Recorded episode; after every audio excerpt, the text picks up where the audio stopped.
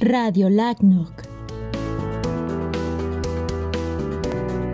Buenas tardes a todos. Hoy, bueno, finalmente ha llegado nuestro, nuestro día de grabación de nuestro primer podcast como, como LACNOC. Este día se veía venir hace mucho tiempo, eh, las ganas de grabar este, este espacio informal, por llamarle así, ha llegado. Entonces, eh, para ello estamos reunidos acá eh, Thomas Lynch, Mundo Casares, Carmen Denis, Carlos Martínez, Nicolás Antonello y Ariel Weger. Eh, para, no, sin más preámbulo, pues eh, vamos a dar inicio a una de las primeras consultas que tenemos y que se ha realizado al número de WhatsApp que se envió en el arte de la, del llamado a esta participación. Entonces, Ariel, si nos puedes mandar un, el primer audio. Bueno, aprovecho buenas tardes para todos. Aprovecho para recordar el número de teléfono, por si quieran, quieren seguir mandando cosas, este, incluso comentarios. Es más 598 97 321 552. Más 598 97 321 552 y vamos con la primera pregunta que nos realizaron. Hola amigos de Radio Lagno, mi nombre es Genoveva Espejo, soy de Bolivia y bueno, trabajo en la ISP. Comentarles que me ha tocado trabajar con BGP. Tuve una experiencia donde un enlace BGP con un proveedor internacional eh, se cursaba tráfico mm, sin inconvenientes, recibiendo prefijos de otras redes, hasta que se dio en una oportunidad un reclamo donde la falta de servicio de Internet. Entonces revisé el enlace y la sesión BGP estaba establecida correctamente. Había conectividad a nivel ICMP con el equipo vecino, pero por alguna razón no cursaba tráfico. En el router tampoco había algún evento de caída de interfase o caída del protocolo, ¿no? Entonces, bueno, me animé a probar el comando clear. Generé el comando clear BGP enable hacia mi equipo vecino y automáticamente retornó el tráfico poco después. Entonces me quedó esa duda, ¿no? Si ustedes tal vez les pasó algún evento similar o, supieran de por qué podría ocurrir este tipo de eventos, porque se solucionó solo generando el comando clear y ya para después retornar el tráfico, ¿no? Muchas gracias. Saludos desde Bolivia. Muy bien. ¿Quién quiere iniciar? Yo eh, ah, empiezo con algunas consideraciones generales. Eh, no es un evento tan raro ese. Este, para, repetir un poco cómo yo entendí el problema, ella tenía una sesión BGP y un enlace que usaba tráfico normalmente, excepto cuando algo ocurría en el cual el tráfico dejaba de cursarse y se arreglaba haciendo un clear. El, cómo funciona BGP, hay una máquina de estados en la cual el producto final de todo eso es la aplicación de políticas sobre mensajería que llega y sale del equipo. Esa máquina de estados, sobre todo cuando a veces hay diferencias entre, entre el fabricante de un extremo y el otro, se puede quedar en algún estado, eh, no sé si decirle tonto o menos inteligente de lo normal, en el cual este, intermedio, ahí está, eh, eh, en el cual este puede no llegar a, computar las tablas que tiene que computar y eso es lo que se arregla con un clear porque básicamente uno le dice que lo haga de nuevo y entonces ahí le sale bien.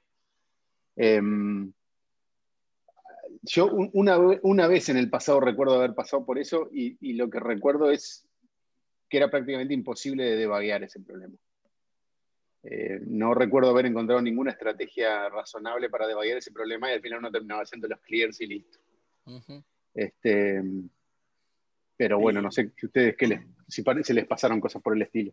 Ahí, ahí yo, para comentar nomás, eh, el, el, tema de clear eh, es, es, tal cual y, creo que a los que estuvimos en algún momento en operación, en, alguna vez nos pasó algo de eso, ya sea por algún tema propio del, de, una especie de bug o algo de, del, del, propio funcional, de la implementación particular de BGP, o porque, bueno, este, tenía por una configuración particular que uno puede tener también y que cuando uno agrega rutas o, quita rutas, este, en, el caso de, que, que ella mencionaba, creo que sería agrego rutas y, no, recibo tráfico este, como contrapartida de, empezar a, publicar más prefijos, ¿no? Y bueno, ahí, si uno hace, como decía Carlos, si uno hace el clear así nomás, este, y ahí pueden pasar dos cosas. Si uno tiene configurado el comando, que en general, este, no sé, yo me acuerdo que se llama algo así como soft reconfiguration, digamos, este, en general es inbound,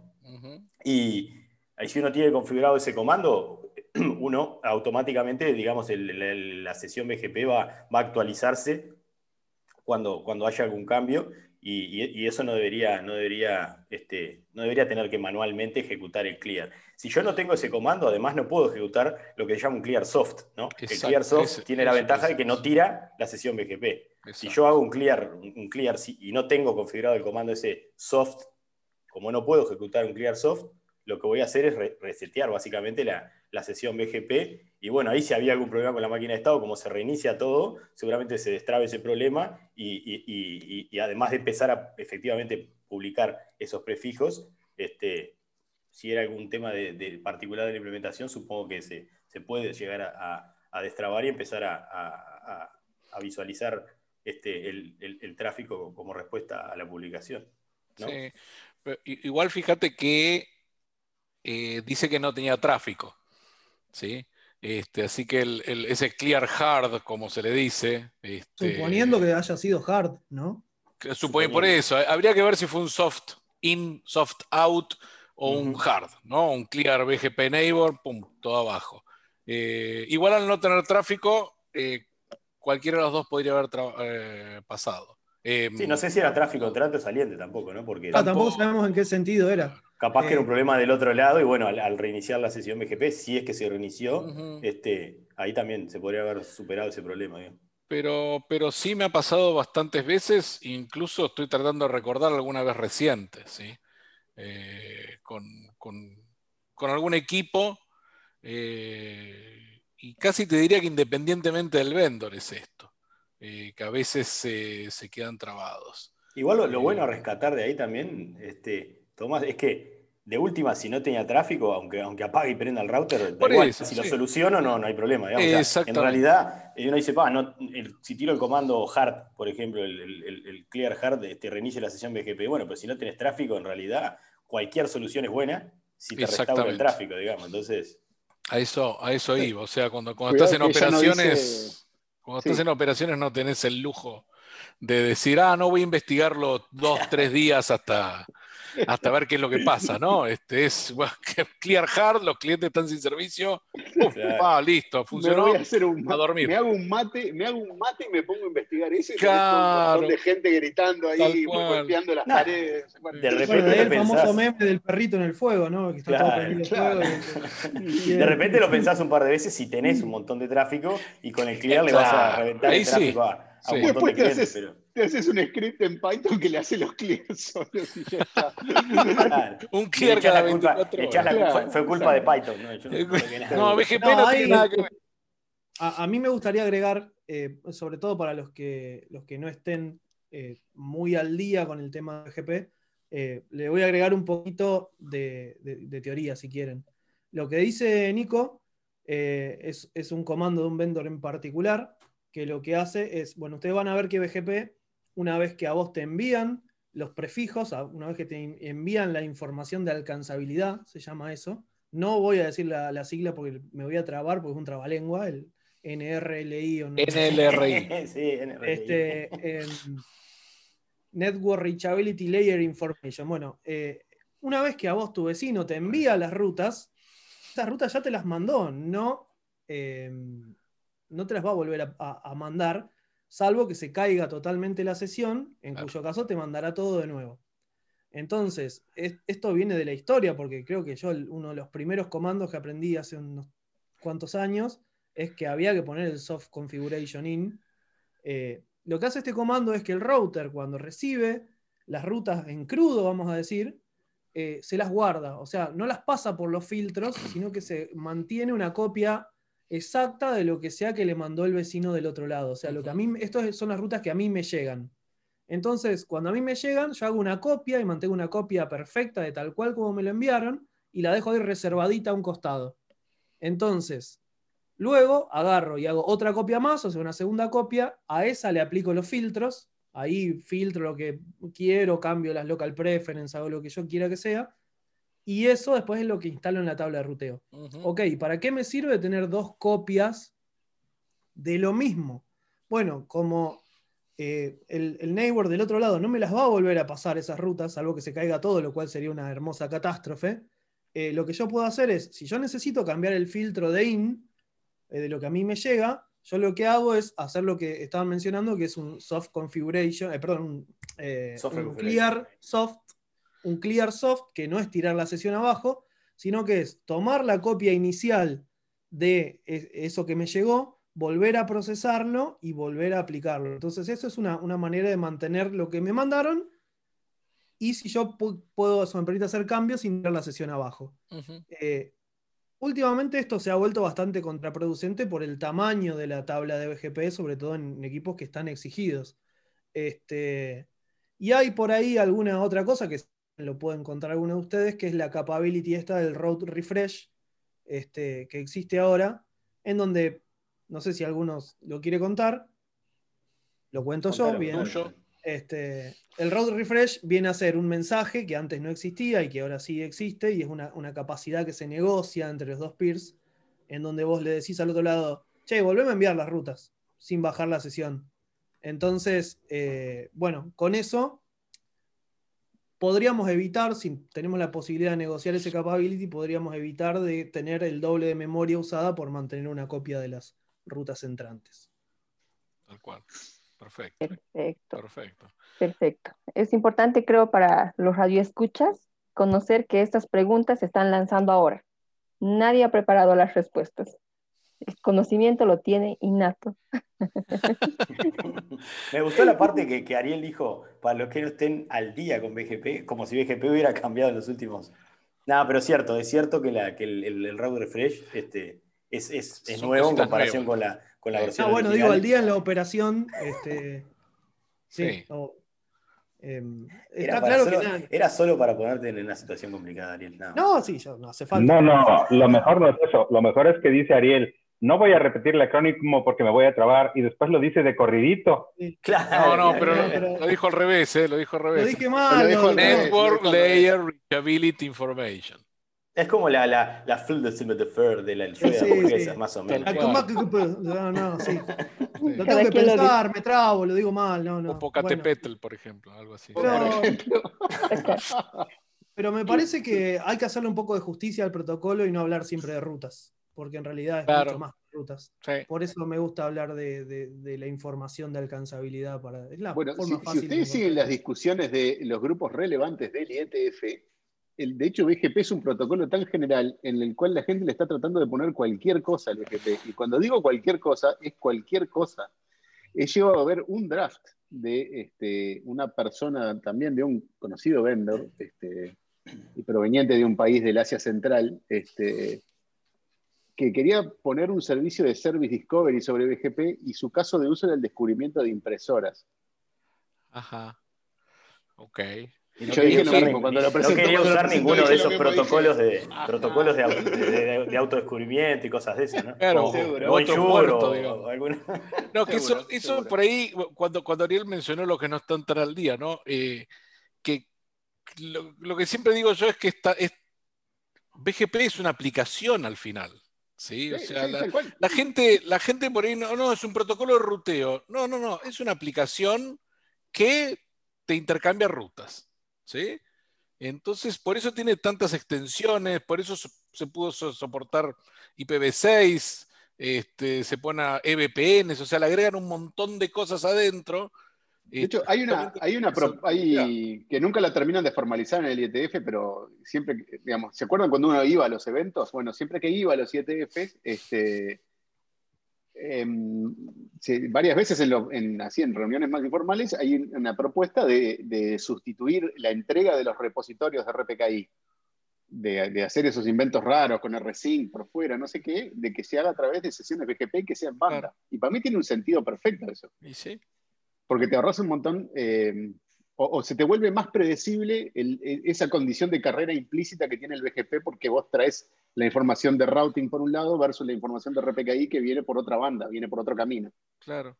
Yo, yo cuando no entendía nada de RPKI, cuando no sabía nada, pensaba que era así, incluso.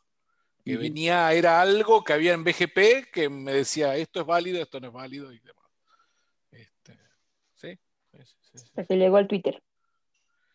Claro, exactamente. Luego- hablando, de, hablando de eso, que me quedé pensando en lo que dijo Ariel de, de la diferencia entre el software configuration, que te guarda todo una copia en la memoria, y capaz que si tu router no tiene plenty of memory, digamos, te, te podés complicar un poco, y el, y el comando nuevo, este, la, la- comando, la forma de configurarlo eh, nueva, donde vos podés hacer un refresh de la ruta. Creo que había, Lía, ¿no? Había una, una pregunta que había llegado respecto al tema de la cantidad de rutas que uno, que uno guarda en un router, ¿no? Justo a esa pregunta iba a ir, ¿no?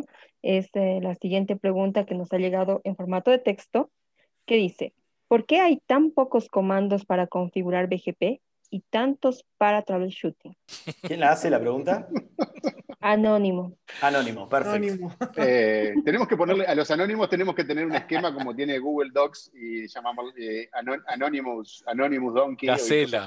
Ah. Eh, Anonymous sí, Sugerencias, Anonymous. Kangaroo. Está bien. Por Anónimo, ¿Por Ahora qué le voy hay tan pocos comandos para, para configurar y tantos para depurar? Mira, está bueno. yo ahí- Yo lo resumiría en una cosa que es así. BGP, en realidad, es muy fácil. O sea, la gente le tiene miedo al BGP porque, nunca, porque nadie se lo explica adecuadamente, pero en realidad BGP no tiene misterio. De hecho, al extremo que no tiene misterio de que yo aprendí BGP básicamente de unas fotocopias, porque ni siquiera internet teníamos mucho cuando fui a hacer esto, y lo aprendí eh, algo así como en una tarde, eh, cuando llegué a un lugar donde empezaba a trabajar por primera vez, y dije, ah, bueno, tengo que hacer esto. Este, y tiene una cosa, y esto lo tiene en común con DNSSEC. Uno se asusta al primer contacto con la, la parte conceptual y de tecnología, uno se asusta del BGP, pero en realidad, después que uno lo piensa un rato, en realidad no tiene, o sea, no tiene tantas partes ni tantas cosas raras. Lo que sí es complejo es la realidad operativa, y con DNSSEC me pasa lo mismo. Y, Yo- y yo si creo que- de alguna manera, eh, si de alguna manera saben qué analogía me parece que es bastante clara, el ajedrez. Las reglas del ajedrez son muy fáciles. simple. Está, O sea, pero se de ahí, puedes hacer- explicar a un chiquilín de 7 años la regla. de ahí De hecho, yo jugaba al ajedrez con mi hijo de 7 años. Pero de ahí, justamente, el ejemplo que dice Nico, de ahí a hacer Karpov, eh, la- las reglas siguen siendo las mismas. Karpov juega con las mismas reglas que mi hijo de 7 años, pero, mismas pero fichas. claramente no es otro, es otro juego, es otra cosa.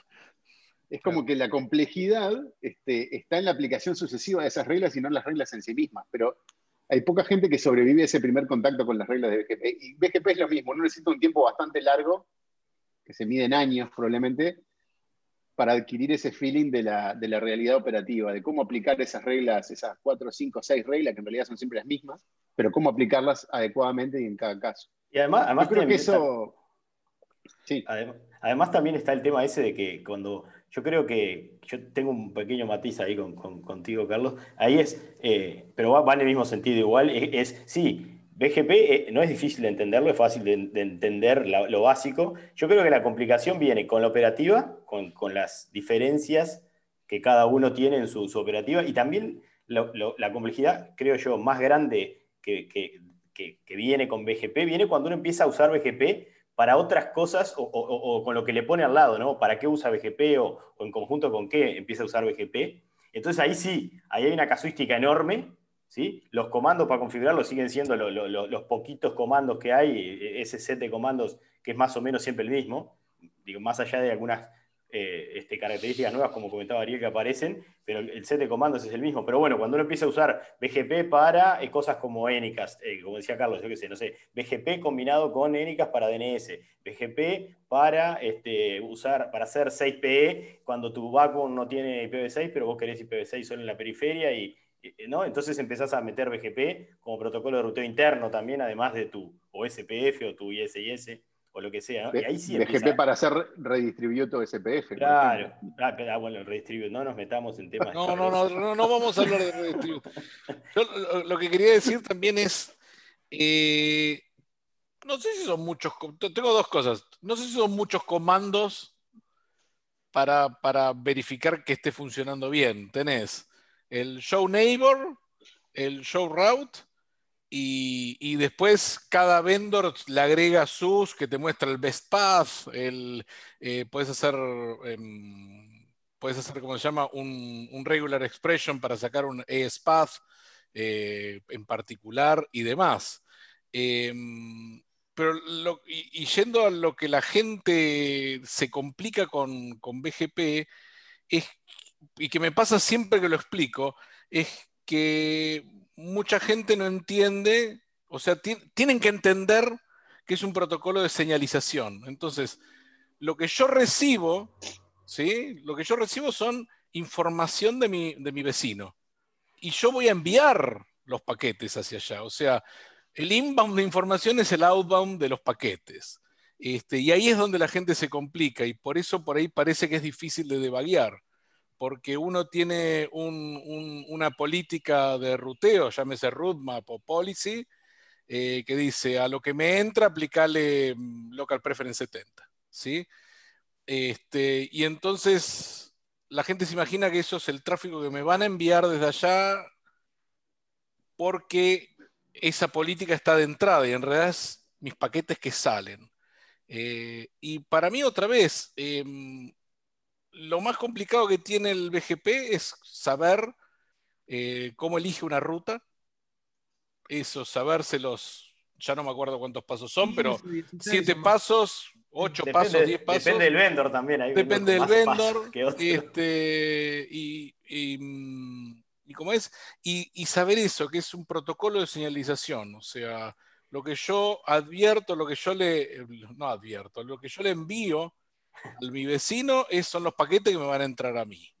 Este, Tomás, y, además, para agregar una cosa además de eso, que vos decías hoy, me está, me, está, dando cuenta ahora, otra cosa que agrega complejidad es eh, el hecho de, no solo esa, e, eso de que lo que publico, eh, lo que advierto yo, lo que, lo que publico eh, afecta al tráfico en el, en el, sentido contrario, digamos, y, y, al revés, sino también de que normalmente en, yo que sé, protocolos como IP por ejemplo, o, protocolos de capa 2 como Ethernet, siempre la relación entre, entre vos y la contraparte es una conexión directa. O sea, en la otra punta del, próximo salto, en la otra punta, vamos a hablar a lo bestia, en la otra punta del cable está tu contraparte. En BGP no, tu contraparte puede estar a 50 saltos, digo, en un caso bestial, puede estar a 50 saltos, puede estar a 1, puede estar a 5. Entonces, eso también a veces afecta porque dice, ah, pero no me anda. Bueno, pero estás, tenés que mirar también el protocolo que te conecta a través de todos esos saltitos hasta llegar a tu contraparte para ver que realmente tenés conectividad. Puedes estar recibiendo algo de él porque el camino ese existe, pero capaz que el otro camino no existe o está bloqueado y entonces no vas a ver tráfico y cosas de esas, ¿no? y ni hablar de Raw Reflectors. Ni que hablar de Raw Reflectors. Dos cosas. Primero, perdonen, pero no puedo evitar mi talk. No, digan, no digan, cuando advierto. no, sí, propagar, propagar. Fíjate que me corregí, ¿eh? Me corregí Ariel, por vos. Ariel, te advierto que lo voy a seguir diciendo. No, no, no. Cuando yo propago, se dice. Cuando yo, eh, yo cuando no le puedo dar soporte a algo, ¿puedo decir que es insoportable, por ejemplo? Claro. claro. Es, como decir, es como decir sumarizar. ¿Qué es sumarizar? Nada, es una españolización de una palabra en inglés. Yo, quería agregar una cosa a esta pregunta que, me parece que es, una cosa que la, la, sentí desde siempre y pensé que con el tiempo se iba a volver mejor. De hecho, en algún momento creí atisbar ciertas tecnologías que iban a, a obrar sobre eso, pero en realidad no ha cambiado mayormente en los últimos 15 años, que es la siguiente la forma que como configuramos routers y la forma en la cual debagueamos configuraciones es muy mala. O sea, las herramientas que tenemos son muy malas. Si vos lo comparás con las herramientas que tiene un desarrollador de software para debaguear código, están a años luz, a años luz. Totalmente. Este, es cierto que la realidad es distinta, vos tenés un programita que corre en un, sistema y es autocontenido y en realidad tu configuración de un router no es autocontenida en el sentido de que el resultado de esa configuración eh, no depende del router solo, de él mismo, digamos, depende de su interacción con los vecinos. Claro. Este, pero aún así me parece que se podrían hacer cosas mejores que las que tenemos hoy. Bueno, este, quizás cuando empecemos a manejar todo esto ya en, software, este, con, bueno, con esas herramientas para, poder hacer el debugging. Yo en algún, eh, digamos, a lo largo de los años vi varias cosas que me, que me dieron el atisbo de que podía mejorar. Una fue una cosa en la cual este, fue, por ejemplo, la tesis, hubieron varias cosas parecidas, pero entre otras cosas fue la tesis de doctorado del que era mi jefe en Facultad de Ingeniería en esa época, que era con el, tema del, cálculo centralizado de rutas. Es decir, vos en realidad no haces el, el, cómputo de las tablas de enrutamiento en cada router, sino que en realidad los routers lo que hacen es, a través de BGP, pero decir, le señalizan toda la información de enrutamiento a una entidad central que esa es la realidad la que hace el best path y se lo, después se lo devuelve a los routers como tabla de enrutamiento. Ah, hay ríos de tinta escritos de eso, ¿no? Hay ríos de tinta. Y, eso Y, es y una no caigamos que- en SDN, por favor. Bueno, espero que parece realidad la- la, ¿Qué es eso? siguiente vez, la Es siguiente eso. vez, eh, eso, claro, eso fue, e- esa idea que les estoy contando son de esas cosas que académicamente suenan fantásticas, Claro. Pero después cuando las vas a usar en la práctica, eso no anda. Solo para pudrirla voy a decir que puede ser interpretado como un intento desesperado de los ingenieros en sistema para meterse en el tema de No, enrutamiento. no, no, no, bueno, no sé. No, no, Pero, no pero en, ese, en eso hay un No montón de entremos en la cosas. guerra, no estaba, entremos en la estaba- guerra. estaba esta arquitectura, esta, esta arquitectura, después en el IETF, hasta el día de hoy hay algo que se llama PCE, eh, Path, Path Computation, no sé qué cosa. Element, Path Computing Path Element. Computation Element, exacto. Computing Eh, Element, sí. Son de esas cosas que a mi juicio, yo las sigo porque me resulta interesante, pero son de esas cosas como que se, re- eh, se niegan a morir, pero vos decís, "Ta, esto no. El tema, el tema es la, el tema es la practicidad después Claro. eh, operativa que tiene eso y sobre todo que el. El- mercado, digamos, de- del... Ahí, también hay un tema con lo que vos mencionabas hoy del software para este, configuración o para depuramiento.